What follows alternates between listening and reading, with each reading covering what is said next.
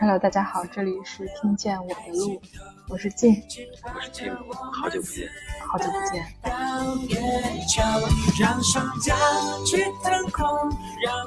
我们现在终于开始了这勇敢的跨出第一步，对第一期的 第一期的录制。其实断断续续聊这个事情已经很久了，大概去年年中夏天的时候吧。嗯，他们就说要计划做一个博客啊，或者是做视频啊之类的，然后一直。这边的夏天是我那边的冬天。啊，对，那时候还在南半球。对对。所以就是跨过了一个夏季，一个南半球的冬季，然后又跨过了一个对。时区也不一样，然后季节也不一样。但其实最开始我们讲要去做这件事情的时候，也考虑过很多。不同的模式嘛，对吧？嗯，视频啊，然后音频啊，然后文字啊，各种照片啊，很多。最后，最后我们为什么选择了这种方式呢？因为可能就像我们在 intro 里面说的，一个就是剪辑的工作量没有这么大，第二个可能 第二可能就是更随性、更自由一点吧。对，声音的力量。对，如果是录视频的话，那。就是一个视觉呈现，那要求可能会更高。对对。但可能大家对于听觉这个播客的话，宽容度会更好一点。嗯，可以洗菜的时候、做饭的时候啊，随便。嗯，对，睡前听，睡着了就无所谓了。对，就不耽误大家，就像一个背景音一样。嗯。呃，说回说回你的旅程吧。嗯。实际上，我们应该是三四年之前，也就是在你出发之前。二零年对，二零年四年之前这个时候差不多。对，然后我们就断断续续的开始联系，但真正联系比较频繁的时候，应该是呃去年一整年，可能聊的比较多。嗯。但实际上，虽然我们在你的旅行当中聊了很多，但大多数都是关于你在那个当下的做了什么事情，到哪里了。但实际上，关于你为什么出发。这事儿我们好像一直也没有仔细聊过，对，就是特地的去去说过这个这个话题，呃，为什么要呃辞职，然后去旅行，然后为什么是选择了拉美？嗯嗯，是有什么机缘巧合呃让你做出这样的决定呢？拉美的话是首先我对语言比较感兴趣嘛，然后英语的沟通也基本可以达到。然后我想说，如果再学一门语言的话，可能就讲西班牙语的拉丁美洲，或者讲法语为主的非洲。嗯，我对自己的判断，我觉得我去非洲还是有点有点困难，冒险摸不着。对，所以后来决定想去西班牙语为主的拉丁美洲，这是其中一个我自身出发的因素。其中再就有一个很直接动因，是我当时在二零一八年吧，还是二零一九二零一八年的时候，啊，出差去平遥参加平遥电影节。然后在一个咖啡馆的一个一角有书店，它有书，我看完了那本很薄的那本《摩托车日记》，就是切格瓦拉的。嗯，其实之前看电影的时候也看过这个电影，它有上下两部。嗯，摩托日记。对对对对对，然后 文字的感觉还是不一样。他书上我记得清楚有一张图是标出来他从出发地点到他最后到达的这一路上，横越了整个的南美大陆。嗯。当时我很受震撼，我想说一个人会怎么样有这样的勇气去做这样一件事情，而且最让我感兴趣的是，呃，因因为我们也是社会主义国家，作为社会主义国家的一个一个成员，我们看到其实这世界上现在社会主义国家只有寥寥几个嘛，嗯，古巴作为其中一个，他们一直很坚硬坚强的去坚定的走在这个社会主义道路上，所以综上所述吧，我觉得我就特别想去古巴。学西班牙语，就把这几点都结合在一起了。要去那看一看，感受社会主义文化，然后顺便学习西班牙语，所以就把目的地定在了古巴哈瓦那。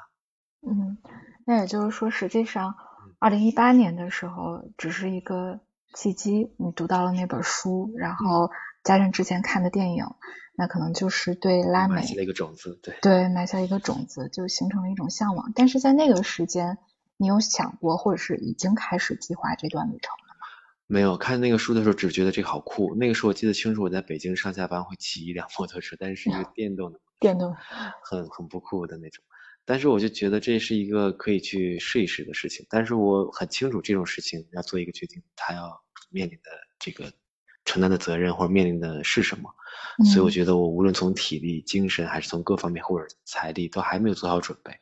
在那之后，就可能会有意识的会更了更多了解西关于西班牙语的文化呀，或者说拉丁美洲的信息呀，包括去了解哈瓦那大学西班牙语课程的这些授课的信息啊、报名的信息啊，这些我都去我都会有去了解，然后也是一点点的在去做准备，但当时还没有很明确说我要在呃某个确定的日期出发，类似这样子还没。嗯，所以说实际上在当时并没有说一定要去，但实际上。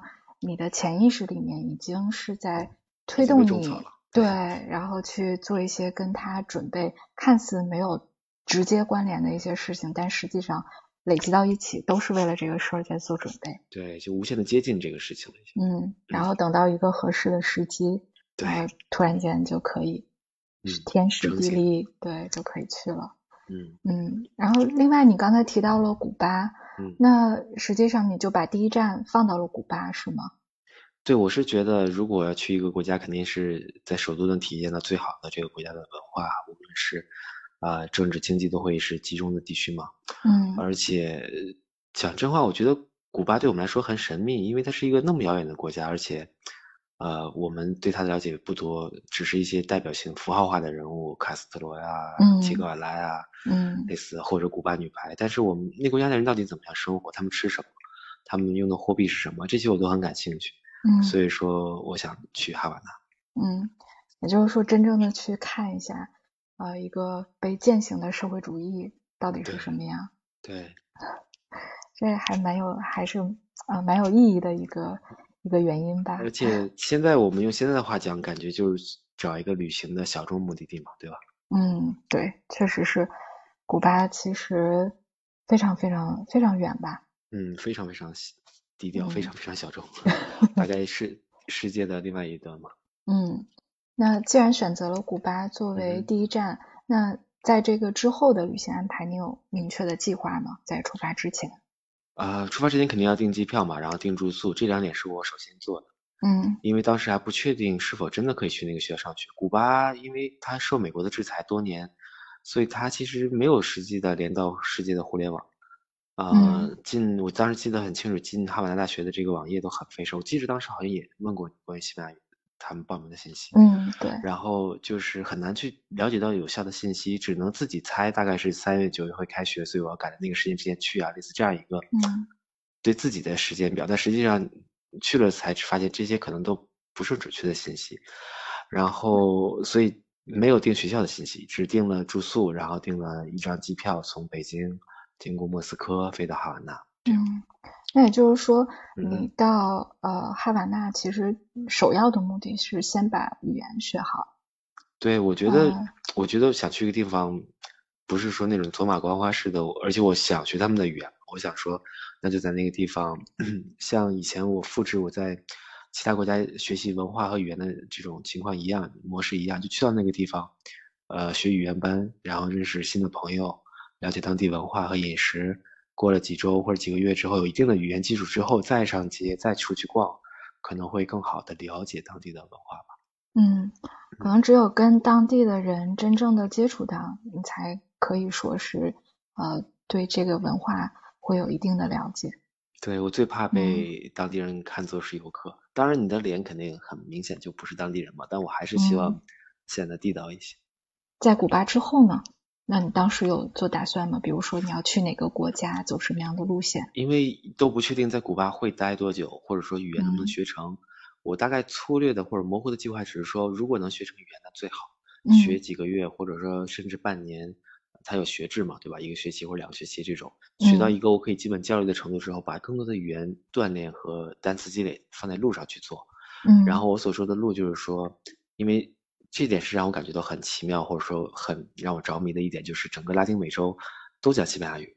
他们从墨西哥到南南边的阿根廷，整个都讲西班牙语。当然，我们现在在你我都懂一点点西班牙语的基础上，我们会了解到这些语言其实还会有细微的差异。就像我国都讲汉语普通话，也会有方言一样。但在那一刻，我觉得只要我学会了一门语言，我可以去那么多的国家，这个这点太酷了，太实用了。所以我的想法就是说，从啊。哈瓦那学完语言之后呢，可以先把古巴这个国家逛一逛，在此之后呢，可以无论从哪边开始吧，如果顺利就从墨西哥开始，然后一路走下去，啊，把这些国家逐个的去逛遍、走遍，看看他们的语言和我在古巴学的语言什么区别，他们的西班牙语的这种殖民文化对他们的造成的影响是怎么样的，去做一个横向的，呃，类似社会学者的一个比较吧，对，嗯。那你有想过，就是复制《摩托日记》里面的那条路吗？对，就是讲真话，在我决定去古巴的时候，我都没有想过我要去骑摩托车，因为我不会骑摩托车，我骑的只是电动车，所以其实这个真正要去骑摩托车的这个想法是很很之后很之后想到的。当时我去古巴，古巴也没有想过要骑摩托车。那实际上就相当于，呃，并没有就无心插柳，但最后是真正的骑着摩托走了这个摩呃切格瓦拉之路。嗯，算是吧，就是确实走了一段骑摩托车的之旅。嗯，那还是挺浪漫的哈。嗯，呃，现在如果我们说觉得都是电影里看到那种浪漫的场景，戴一个很小的头盔，头盔，背一个很小的包，但实际上真正旅行起来的时候，会发现其实蛮蛮辛苦的，也没有那么的炫或者那么浪漫，更多的时候是安全第一嘛，然后其次就是很现实的，嗯，油耗呀、时间啊，然后金钱的计算，嗯。但当然，在这个过程当中，你你置身于这一条路上看到的风景、遇到的人，我觉得总归是一种补偿吧。嗯，那肯定是。我觉得最让我感觉到开心的事情，就是当我骑着摩托车在一一个车一个人都没有，甚至连条狗都没有的那种路上，自己驰骋的时候，那种感觉，就感觉自己是很自由自在的那样一种感觉。在这一刻和世界真正的联系到了一起，这个是，对我觉得就这种感觉特别难以去形容，但是是自己属于自己的一种美好，可能是。嗯，对，因为我之前和啊我的同事去徒步嘛，然后当时也是走到了一片那个森林里面，只有我们两个人，嗯，但是我们没有说话，就自己在走，但是那种感觉就真的是你在那一刻，你和这个世界觉得。这个关系会无比的亲近，对，而且你能跟自己也更近，你能听到自己的心跳，对，然后脚踩在呃树叶的那个声那个声音，就咯吱的声音，对，就很舒服，就很安定。你当时如果知道你要做这个节目，当时就应该把那个声音录下来。哇，那那个太久远了，以后有机会。嗯，对，以后有机会然后再再分享吧。嗯嗯呃，实际上也就是说。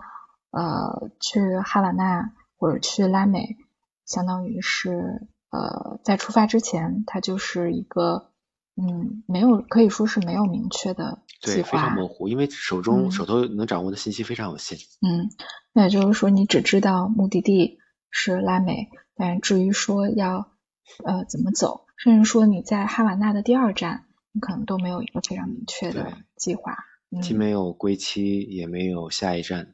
实际上我是买了一张单程的机票，那你这个还是很勇敢的。对，因为我不知道我从哪再飞回国，然后也不知道什么时候，所以干脆就先飞到那儿再说。嗯，你是在二零一九年辞的职？对，二零一九年的夏天。那二零一九年我们应该是三十三岁，嗯，对吧？差不多，对对。啊，但说实在的，可能这个这个年龄在。普通人眼里面，或者是在我们的长辈、家人的眼里面，这是一个世俗的观念里。呃，对，在在世俗的观念里，三十三岁和辞职应该是一个非常不搭边的两个词，因为大家都有这个三十五岁的焦虑，但是你却选择在这样一个时间节点去辞职，然后并且做了一个呃，并不是换工作这样的一个。不是跳槽去赚更多的钱，对，而是停止工作，然后去做呃，而是去旅行。就在我看来，这是一个非常冒险，而且有些不负责任的决定。就抱歉，我说的可能有一点儿有点过，但你能说一下为什么吗？我觉得我在三十岁，嗯，这个其实是更小之前吧。我看了一个话说。呃，人在三十岁之前赚的钱不是钱，只是让你继续生活下去的成本。我非常深信这句话带给我的力量，就是说，嗯，在早期，在你年轻的时候赚的钱，其实并不是你财富的积累，而是一个让你能去接触到一些你没有这个钱接触不到的那些领域或者说是资源。我非常对对对，我践行了这句话，我赚的钱基本上都花掉了。无论是去看，嗯，比方说看演出呀，或者去做一些自我拓展拓展呀，或者去单纯的旅行，我把这些钱用在了一些我兴趣所及的地方，让他们带给我快乐，对，而不是单纯的去攒一个数字。但这种习惯在三十岁之后也没有停下来，像你说的一样，三十三岁的时候依然去做这种别人看来很愚蠢的事情，不是继继续努力的去积累财富，而是说。开始去消耗这种财富，所以在我看来，我觉得钱什么时候都可以赚。我对自己呃不能说赚钱的能力有信心吧，我只觉得我可以在这世世界上去立足。但我更在乎的是，我在有限的时间里，我在一个我能想出去玩、想出去见世界的一个年纪。如果我只是坐在办公室里去赚钱，我觉得我会以后有有一天我会对自己很不满意，对自己这样一个想法。嗯，所以回答你的问题，我觉得这个在我这儿是非常能说得通的，就是我现在去干比赚钱更有意义的事儿了。那好，那赚钱就先停，然后用已经赚下的钱去做我想做的事情。嗯，其实可能不只是赚钱，虽然说呃赚钱是呃需要工作的，但实际上你是相当于放弃了一个很安稳的一个现实。对，工作的机会嘛，对，放弃。对，然后去开启了一段不确定的旅程。嗯。的确是，我就想去，想去体验体验，然后想想着，如果以后有机会的话，可以再回来工作，或者说也有可能。但是我其实很很很很疯很野的去想说，也许我会在国外找到一个新的工作，也保也保不齐。就工作的机会到处都可以有嘛，对吧？对，而且可能你的经历会对你未来的工作加分，或者是给你带来新的工作的机会，这个说不定。对，我觉得一个人的经验要比他真的在一个公司里面做多久这件事情更让我更让我着迷。嗯，就整个生命的宽度被无限的无限的拓展。嗯嗯，在我们聊下来就呃就觉得整个旅行的决定啊，你实际上做的是很果断的。对，果断但不是鲁莽。我觉得我是经过深思熟虑，不是说那种说走就走的旅行。我是真的了解过很多，不是想去那待几天的那种。嗯，我甚至呃不瞒你说，我都带了一些文具啊，类似笔记本啊，然后呃写字的笔啊，类似这些东西，因为我是做好了我要去那生活一段时间做学生的准备。这些东西后来一直带着带回了国。就是这个学习这个事情一直没有忘。对啊，我是想安稳坐下来学习，但结果事与愿违，没有没有在那学习，嗯，没有用上。我觉得这个事情我们自己去去想说啊去哪里也好，或者是怎么样也好，但是你对家人是怎么去说这个事情的？就是他们有没有什么反对啊，或者是给了你一些什么样的反馈？因为我的这种对亲情的理解，或者说对甚至包括朋友吧，我觉得人是独立的个体，要对自己做的行为和言行去负责嘛。所以，当你做一个决定的时候，你你可以在之前征求别人的意见，但是如果你一一旦做了一个决定，你是那个唯一要对这个决定负责任的个体。所以说我我知道，我如果把这事情如何和盘托出跟家里人说了，我会得到一什么样一个反馈，他们一定会去会反对我的决定，一定会阻止我。嗯，因为当时我非常理解他们的心情，他们是希望我能再多工作几年攒些钱，然后就可以。过上老婆孩子热炕头的完美生活，完美加引号。然后，但在我看来，那不是我想要的。我觉得我还年轻，我想去看一些看这个世界。呃，我知道这种矛盾是不可调和的。他们父母这种家庭的保守的观念，肯定是希望我好嘛。而我有我一有我一个不安稳的心，所以我处理这种矛盾的一个方式就是隐瞒。说善意的谎言，对我根本就不告诉他们我去做了这件事情，因为实际的情况是我从二十岁之后离开家，一直在外面上学工作，啊，很长的时间里面我都没有回家，所以对他们来说，我人在北京、在首尔、在东京、在纽约，其实对他们来说一样，嗯，所以我当时就想说，那就不如演戏就演到底，我就做好了这样子的准备，然后也没有告诉他们我去要出国，那也就是说。呃，你是没有没有家庭来自家庭的牵绊的，对，也没有来自家庭的支持，也没有来自家庭的阻碍，因为他们根本就不知道。对，但其实有的时候不知道反而比知道要好。嗯，因为这点对我真的不鼓励大家都这么做，但是我的情况我是这么做的，对。因为可能有的时候知道了就会担心，但是这些担心除了徒增一些对焦虑，嗯，对你的旅行或者是对他们的生活没有任何的帮助。对，而且他们会反过来担心我，然后给我造成一些困扰。我知道他们在担心我，我也会担心他们的担心。对，这样子的话我也很不开心，所以干脆就。就多少一事不如多一事，对，就是遇见了这种呃可能的担心，对我非常了解他们，对，就把它遏制在了开头，就不让它出现，扼杀在了摇篮里。嗯，但是我觉得不和家里人说实情，可能真的是出于实际的情况考虑，呃，是一个比较好的选择。那你这样的话，少了一些情感上的牵绊，嗯，然后可能出行的时候担心也会少一些，对，但。嗯，但可能从局外来看，从我从我的角度来看，那你一开始就和我说你要去旅行，而且目的地是拉美的时候，我当时也是很不理解。嗯嗯，第一个是就已经踏入了中年的这个门槛儿，然后有对，然后有一份其实还算安稳的工作，然后要放弃这一切，然后去去一个那么远的地方去旅行。嗯，在我看起来就有一些疯狂，我我觉得当时你真的是有点不管不顾，就是想就是想一出是一出这个感觉。嗯，的确是。我记得我当时应该是呃劝过你。呃，我也不太记得，但是我想插一句话，就是刚才你说的这点，我觉得还有一点我没有跟家里人说，包括我去做这么一个一意孤行的决定，建立在一个基础上，这个基础就很简单，就是自信。就我有这样子一个感觉，就是说我可以去面对我要面临的挑战，我可以去迎接这些可能会面临的困难，语言不通、文化不一样、饮食不习惯种种。因为可能之前的经验让我有了这种自信，也有可能是我，呃，我想去的力量太强大了，我觉得给了我这种莫名的自信。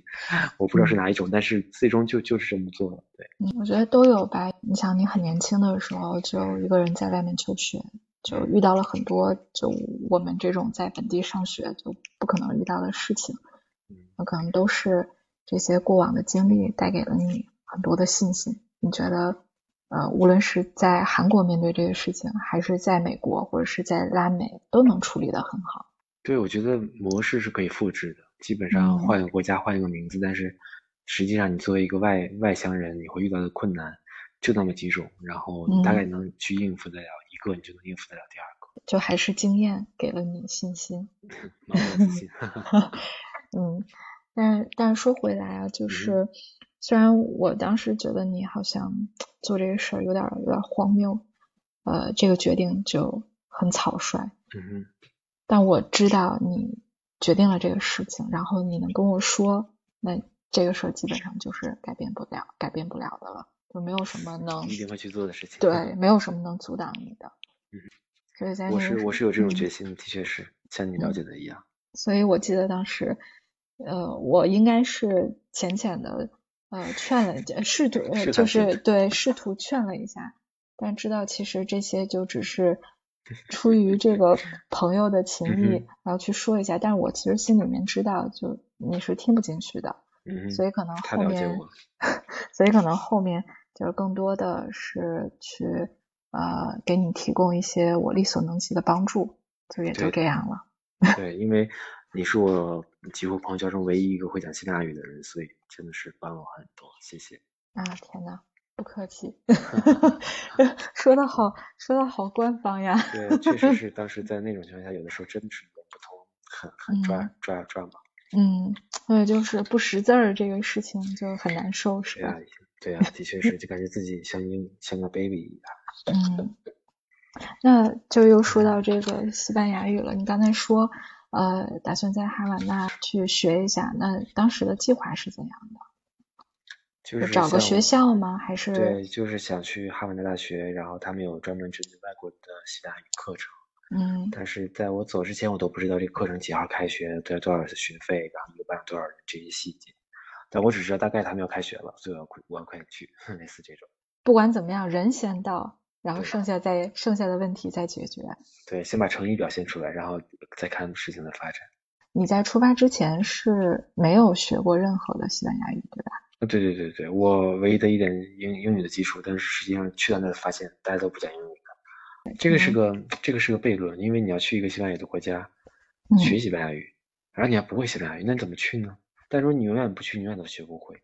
如果你 对，嗯，这是一个无限的循环。对对。嗯，但不管怎么样，实际上可能到到那儿了，就总会开始的。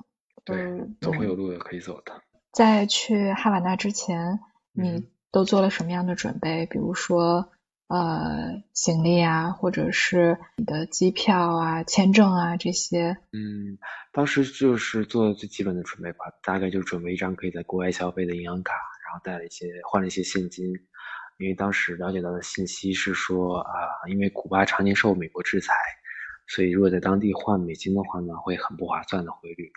所以当时特意去换了一些欧元，然后准备了一张可以境外刷的信用卡，然后申请了古巴签证，在淘宝办的，然后还做了什么？买机票，基本就这样。当时呃有一个有趣的细节就是，呃我在这边换欧元的时候是用人民币换欧元嘛，嗯，然后有一天当我真的去花这些钱的时候，欧元大涨，所以这些钱换到了换到了更多的当地的货币。我算了，当时哪怕再换回人民币，我也能赚到一一一点点钱，所以觉得这个是意外之财吧，算是。嗯，值了。嗯，对，一直保有这个欧元，保保有对了。你刚才说古巴的签证是在淘宝办的？对，因为古巴严格上说，其实它是对我国免签啊，对。对，但它需要一个类似一个入境卡，这个东西是要花钱买的。哦。所以你可以在去之前，先在淘宝搞定这个东西。去的时候直接展示这个你你已经交钱的凭证就可以直接过关。嗯，如果没有这个的话呢，你的现场买也可以，但就会比较麻烦，因为语言不通嘛，还是这个问题。嗯，就还提前做好准备。对，然后就像我刚才说的，因为古巴是一个特别封闭的国家，也有可能是网络封锁的问题，所以实际上很多信息都是很神秘、很不了解的。我当时去，我印象很深，就是。关关于了解，就是从机场下了飞机到入境这段时间要怎么走，有什么走廊、什么什么通道可以选，就很很有门道。我当时就是在这上面花了很多的心思去查这些信息啊、资料之类的。嗯，那真是很细致了。对，就是很就怕万一走错了，对对对对，对还不识字儿是吧？对对对，这个这这点确实是。那你当时买的机票一一程要飞多久啊？啊，因为这这个时间实在太久了，我不太记得，但我记得是要蛮久的，而且要在莫斯科转机，不是那种到了就可以直接飞，还得等几个小时那种。对。所以在飞机上，我觉得至少要要快有二十个小时了吧？嗯，如果飞成了的话，就大概有二十个小时。那真的真的算是离咱们国家最远的一个目的地了。可以这么说，嗯。嗯，因为如果从莫斯科飞哈瓦那岛，它是在北极，北极就是北半球上面，离北极北极很近的地方飞，嗯，其实它可以抄近路走，走几几点过去就会近一些，嗯，但是我们还要再从这儿北京飞到莫斯科，就挺远的，挺麻烦的啊。那你是拿到了签证之后买的机票？对，差不多是这个逻辑，因为也怕担心会出什么罗乱嘛，所以先确定可以去了，然后再买的机票。买机票是通过网上买的时候呢，我是非常期待着这一段行程的嘛，做好准备，所以整个我的这个在当时在北京的家都退租啊，然后行李打包啊，就做好了一个破釜沉舟要去的准备。然而，我们生活中总是充满这么多然而，然然而在出发前都不到二十四小时被临时通知机票取消了，因为当时已经是在疫情疫情开始慢慢爆发之前吧。嗯，所以说，二零年的三月是吗？对头对头，然后就很遗憾，这个行程其实是没有最后走走成，也算是出师不利了。的确是，但其实那个时候离这个新冠呃爆发上已经有差不多一个月的时间了，这已经初见端倪了，算是。对，但是你为什么在那个时间还是依然决定要出去？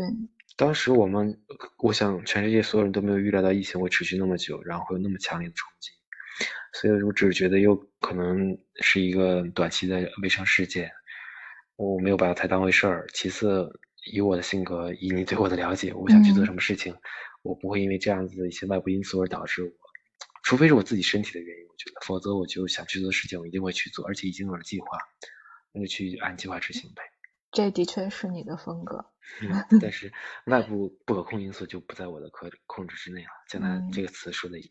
那既然没有从北京直飞到哈瓦那，那你是又在北京等了一段时间再去的吗？还是呃做了一些其他的计划？因为当时就像我刚才讲的，已经都做好了走的准备，所以房子都退掉了，一切东西都是按照我第二天就要在北京消失的一个计划去走。嗯，所以我临时呃想，那我就换一个思路吧，就先离开中国，可能去到别的地方之后再走会比较方便一些。嗯，当时找了一下，就发现去泰国的机票还是比较合适，所以就去了东南亚。嗯，那去泰国实际上也是非常偶然的选择，对，不在我的？计划之内。第二选择，对对对，完全不在计划之内。呃，那你是到了东南亚之后就马上去到拉美了嘛？当时去了东南亚之后，也没有想象的那么顺利，可以立刻的再飞到拉美，因为当时全球呃疫情的情况一下变得很糟糕，所以说全世界暂停。嗯，我当时被困在东南亚大概有半年的时间，这半年就是你完全计划之外的时间了。对，被耽误的半年。但现在回看，其实也蛮蛮蛮蛮知足的。那我们就把在东南亚滞留的这半年留到我们的第二期。好呀，我们下期再讲一讲我在东南亚的经历。那我们就下期见下。期再见。愿你的每一天都是最好的一天。愿你的每一天都是最好的一天。